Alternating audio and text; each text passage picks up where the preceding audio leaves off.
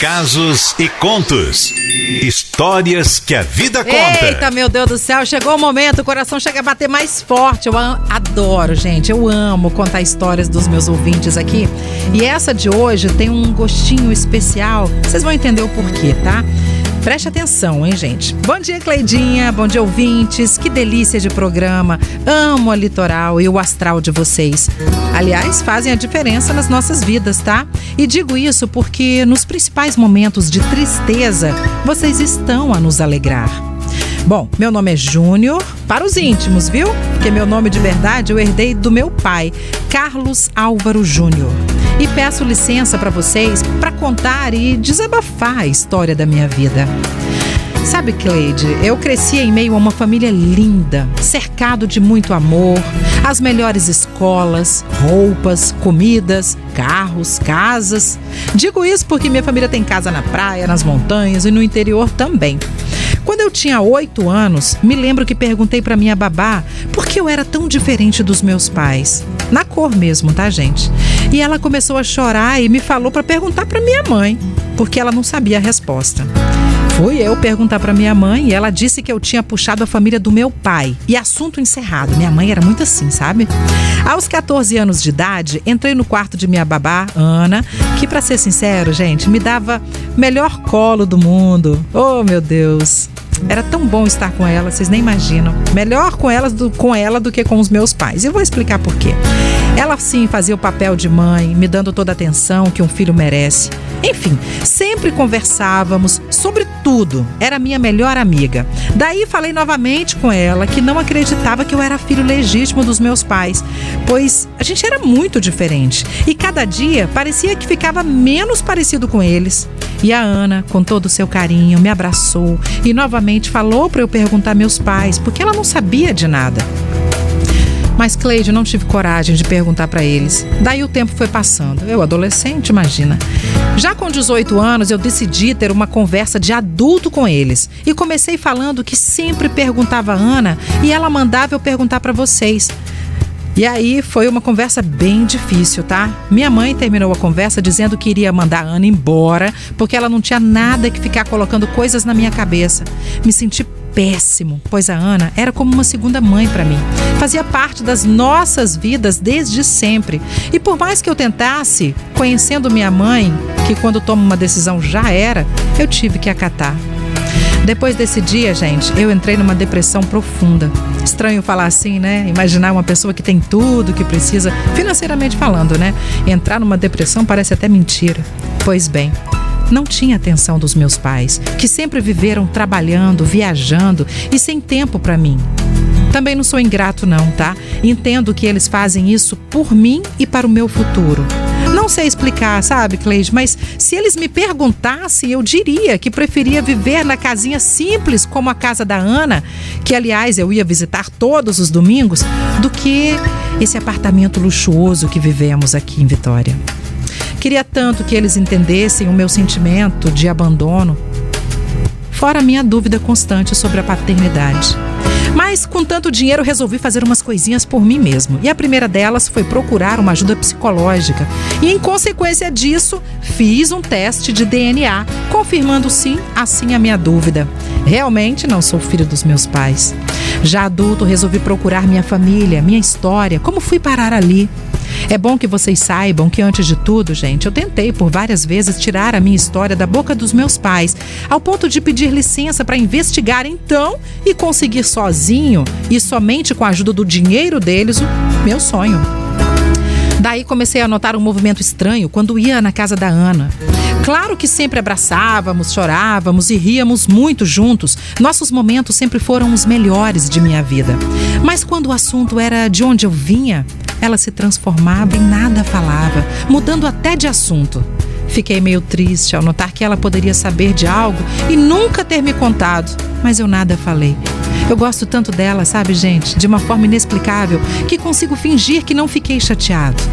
Pois bem, Cleidinha, ouvintes, o desenrolar dessa história só aconteceu com a morte prematura do meu pai. Minha mãe, totalmente fragilizada, acabou contando toda a minha história. E foi o dia mais lindo de nossas vidas, porque eu a abracei e a beijei como nunca havia feito. E senti ela tão minha mãe, tão minha, como nunca havia sentido, sem mentiras, sem frieza, só amor, verdades e muito respeito. Fiquei esse dia todo grudado na minha mãe, fazendo tudo que ela queria. No outro dia, ela fez tudo que eu queria, tipo pular na piscina, de roupa, pular em cima da cama, comer em cima da cama, essas coisas, né? Com as mãos mesmo, bagunçando tudo, sem ter que ligar para as benditas das etiquetas. Esperei passar uns dias em respeito à minha mãe e pedi licença para ir ao encontro da minha verdadeira mãe.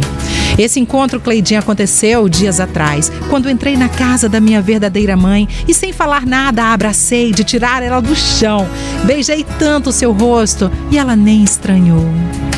Pois eu já fazia isso sempre com ela.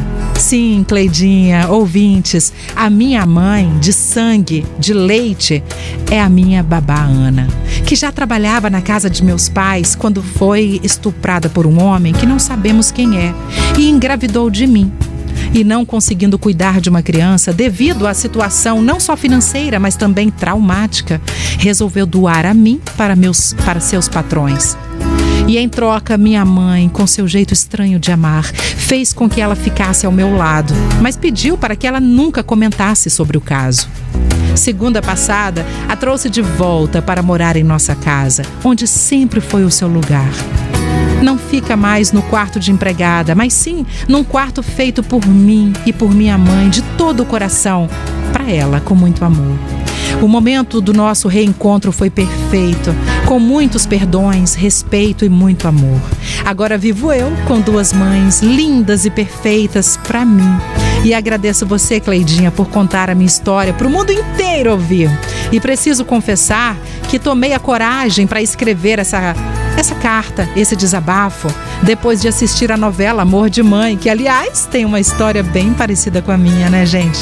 Espero que vocês tenham gostado e que a novela também tenha um final feliz, como a minha história. Obrigada. E a música é que a gente merece ser feliz, né?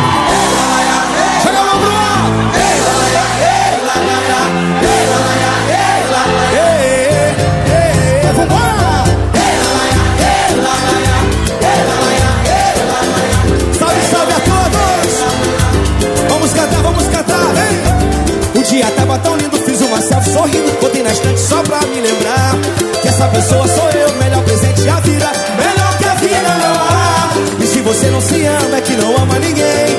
E quem vai te amar? E viva cada momento como se fosse acabar. Não vale a pena esperar. O tempo tá passando na velocidade.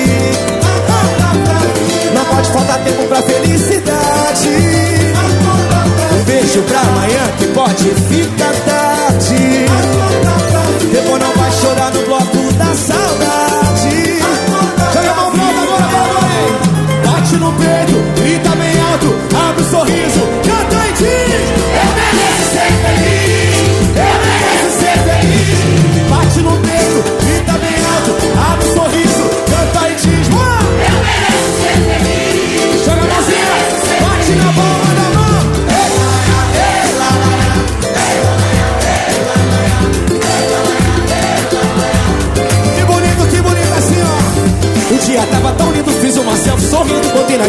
pra me lembrar Que essa pessoa sou eu, melhor presente da vida Melhor que a vida não há. E se você não se ama é que não ama ninguém. E quem vai te amar? E viva cada momento como se fosse acabar. Não vale a pena esperar. O tempo tá passando na velocidade. Acorda pra mim. Não pode faltar tempo pra felicidade. Um beijo pra amanhã que pode ficar tarde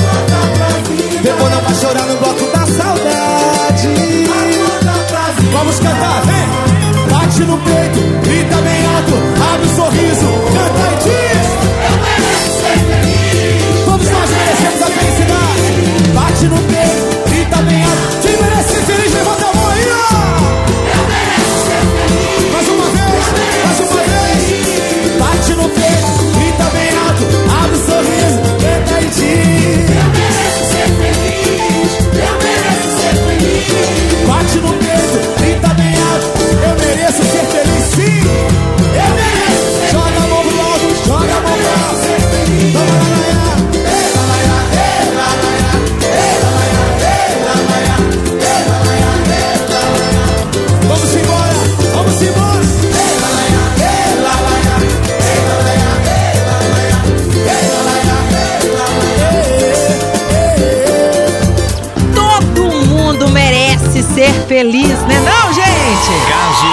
contos.